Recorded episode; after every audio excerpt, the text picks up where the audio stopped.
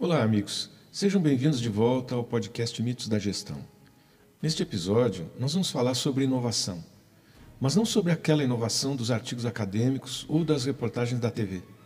Nós vamos falar daquela inovação que é feita por pessoas reais, que desejam oferecer soluções reais e diferentes para os problemas.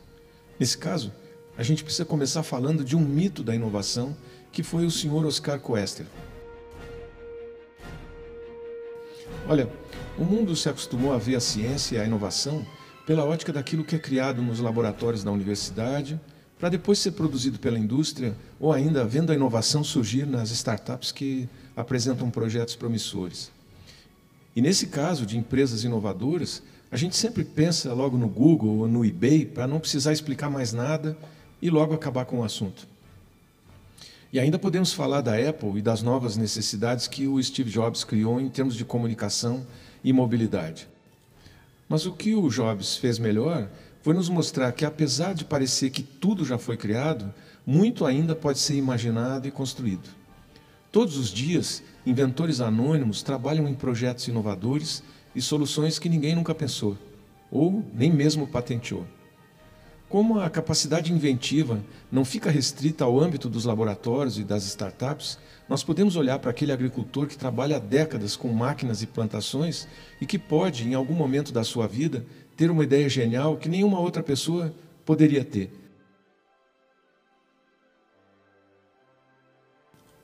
E essas outras pessoas não poderiam ter a ideia dele simplesmente porque elas não têm a experiência acumulada que ele tem.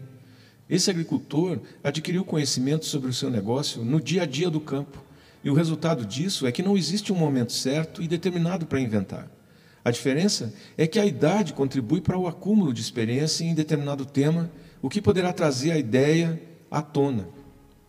Dito isso, vamos falar sobre o empresário e inventor Oscar Hans Wolfgang Koester, que nasceu em Pelotas, no Rio Grande do Sul, em 26 de setembro de 1938 e morreu em Porto Alegre no ano de 2020. Seus pais, imigrantes alemães, estavam estabelecidos no Brasil há poucos anos e se adaptavam ainda à vida no interior do Rio Grande do Sul. O interesse dele pelo transporte e pela tecnologia, na verdade, começou ainda na infância, quando, segundo relatos da família, ele fugia da aula para ver os trens na estação de Pelotas e desmontava e remontava relógios apenas para entender o seu funcionamento. Aos 14 anos, ele passou no exame de admissão da Escola Técnica de Pelotas, isso no ano de 1952. No decorrer de sua formação, Coester cursou modelagem, fundição, mecânica e elétrica. Formado aos 17 anos, ele deixou Pelotas e seguiu para Porto Alegre, com o objetivo de trabalhar na Varig e lá iniciar sua carreira como técnico em mecânica e eletrônica de aviões. Ao entrar para a Varig, o Quester foi designado para a equipe técnica e, com 18 anos, foi até a cidade de Renton, nos Estados Unidos, para receber treinamento na sede da Boeing. Na Varig, que na época era uma das maiores companhias aéreas privadas do mundo, sob o comando de Rubem Berta, ele adquiriu experiência como gestor da área de manutenção técnica de aeronaves. Em 1960, assumiu a chefia do departamento de eletrônica de bordo. E em 1970, após a morte de Rubem Berta, presidente da Varig, Questre deixou a empresa e foi se dedicar exclusivamente a um projeto próprio. Esse projeto próprio era uma ideia que ele tinha de criar o aeromóvel. E essa ideia nasceu ainda no fim da década de 60, quando ele morava no Rio de Janeiro e precisava se deslocar todos os dias da Zona Sul para o Aeroporto Internacional do Galeão. Ele se deu conta de que passava mais tempo percorrendo 20 quilômetros em terra do que os 1.124 quilômetros eh, de avião entre o Rio de Janeiro e Porto Alegre. E começou, então, a estudar as dificuldades de mobilidade nas grandes cidades. Até que, em 1977, requereu a primeira patente de uma nova uh, concepção, um veículo de propulsão a ar, considerado inédito no mundo, mas conhecido mais tarde como sistema aeromóvel. Esse é um meio de transporte inovador, em via elevada, completamente imune a congestionamentos, totalmente automático, com veículos bem leves impelidos pela força do ar.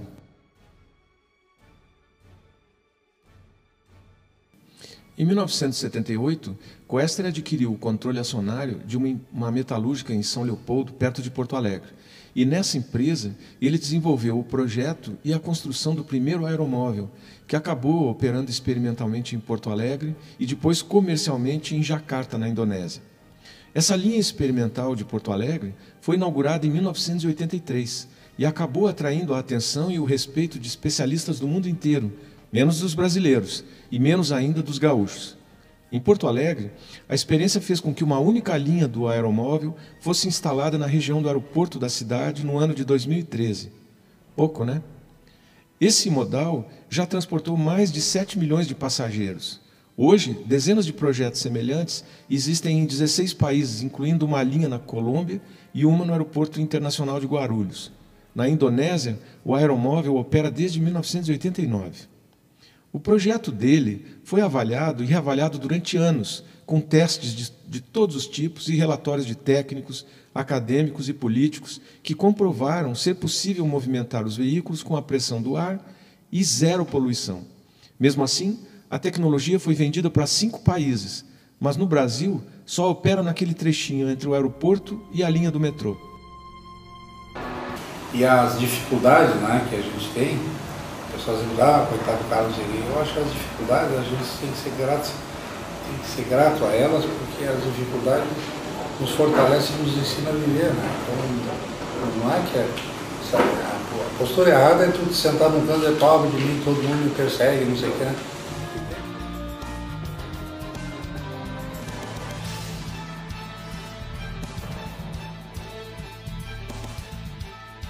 Maior prêmio que eu posso ganhar nisso aí é isso traduzir uma coisa boa para ajudar a melhorar a vida das pessoas. O resto é bobagem, se não for assim, não faz.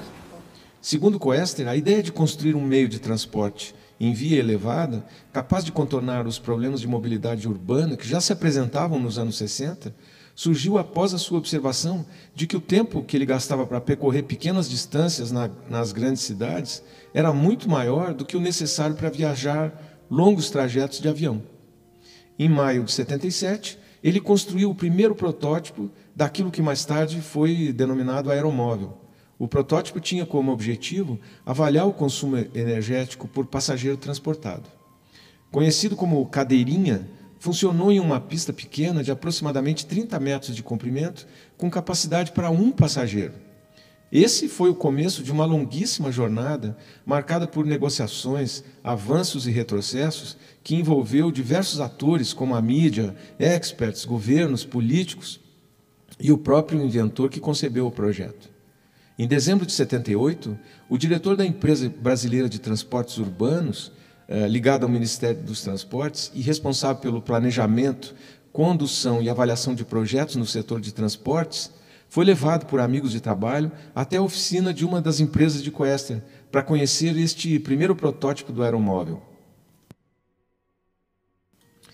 Ele foi colocado em uma pequena cadeira de rodas sobre trilhos, ligada a uma placa que corria dentro de um tubo metálico, que terminava em uma pequena ventoinha de ferreiro.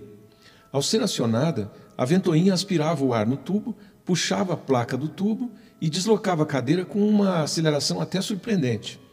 Ora, uma das primeiras vantagens associadas ao aeromóvel nesse período era a utilização da eletricidade como fonte de energia, diferentemente de outros meios de transporte da época que usavam derivados de petróleo, como os automóveis e os ônibus.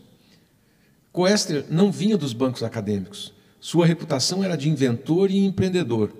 E o aeromóvel era o seu projeto de vida seu sonho, ao qual ele dedicou 30, a maior parte da vida. anos pesquisando, a dificuldade de implantar as coisas no Brasil, a, a, a falta de visão, às vezes, que a gente tem eh, da importância da pesquisa, da tecnologia agregada para melhorar o dia a dia das nossas comunidades. Né? Eu só vou me permitir não concordar contigo que é no Brasil, porque é no mundo inteiro, né? É, e é, a história nos ensina isso aí, você olhar a evolução de todas as coisas que nós temos hoje, né? Muitas delas levaram muitos anos. É, é, uma delas é, por exemplo, a turbina, o motor a jato. Os ingleses fizeram funcionar um motor em 1930 e só começou a ser utilizado comercialmente no fim da década de 50, quer dizer, levou quase 30 anos. Aqui a gente aprendeu, porque a gente levou 70 anos para fazer uma estrada aqui, pequena. Levamos 45 para fazer um pavilhão, a gente já tem essa experiência aqui. Mas eu gostaria que o senhor passasse para a gente um pouquinho, uh, porque a gente cria uma ansiedade na gente. Eu calculo para o senhor, criando um projeto que nem esse, vendo a coisa não acontecer aqui e tendo que implantar no exterior. Qual é a, a, o grande trabalho? Quando eu vejo um grupo Voges abraçando uma ideia, vindo nessa parceria, é esse o tema de casa? É fazer parcerias para conseguir encontrar a solução? É, com certeza. O conceito do aeromóvel ele é apenas uma forma de movimentar pessoas com muito menos consumo de energia, com muito menos custo. E esse projeto ele tem que vencer pelos próprios méritos e tem que se formar em torno dele uma cadeia produtiva competente para que porque, eh, no fundo, no fundo, o conceito do aeromóvel, ele eh, usa tecnologias e materiais perfeitamente conhecidos agregados de uma maneira diferente. E aí precisa a participação de toda uma sociedade, vai desde o planejamento urbano, cada um, cada macaco no seu galho, como diz é, o outro, né? Mas veja, existem vários estudos que mostram que o Brasil é ruim de inovação. Apesar de o Brasil ter um sistema de incentivos à inovação bem generoso, os resultados agregados em termos de atividades inovativas são bem ruins. Isso acontece, primeiro, porque por muito tempo os incentivos do governo foram sendo apropriados principalmente por um pequeno número de grandes empresas que recolhem impostos pelo lucro real e que não necessariamente são as que possuem mais potencial inovador. Além disso, não havia uma avaliação rigorosa por parte do governo para saber o real efeito dessas políticas, o que fez com que elas se tornassem inacessíveis para as novas e pequenas empresas, que tradicionalmente são as que trazem novas ideias e produtos nas economias desenvolvidas.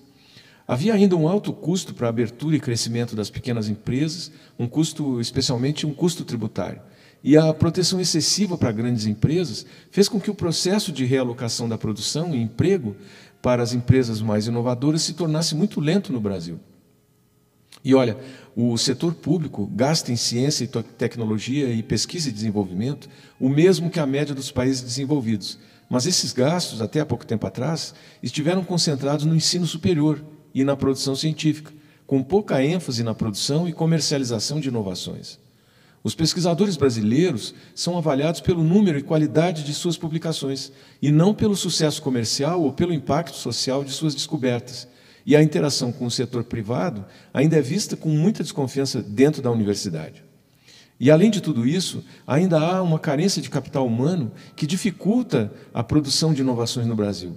A qualidade da educação básica é muito ruim, o que dificulta a formação de novos cientistas desde a base. A proporção de jovens frequentando o ensino superior ainda é bem menor eh, do que nos países desenvolvidos e mesmo do que em países similares ao Brasil. E, para completar, a maior parte dos graduados concentra-se nas áreas de ciências humanas e sociais, que são áreas pouco afeitas à inovação e novas descobertas científicas. E, por fim, mas não menos importante, grande parte dos nossos doutores, mesmo aqueles formados nas áreas científicas, está na universidade sendo que apenas uma minoria trabalha como pesquisador no setor privado. Assim, o aumento das atividades inovativas no Brasil tem que ser um processo liderado pelo setor privado e exige mais competição do mercado, menos impostos, subsídios e proteções, maior aproximação entre a universidade e o setor privado, mais flexibilidade na carreira do professor universitário, melhoria da qualidade da educação básica e aumento do número de graduados nas áreas de ciência e tecnologia. Pense nisso. Um homem também chora, menina morena, também deseja colo, palavras amenas, precisa de carinho, precisa de ternura, precisa de um abraço da própria candura.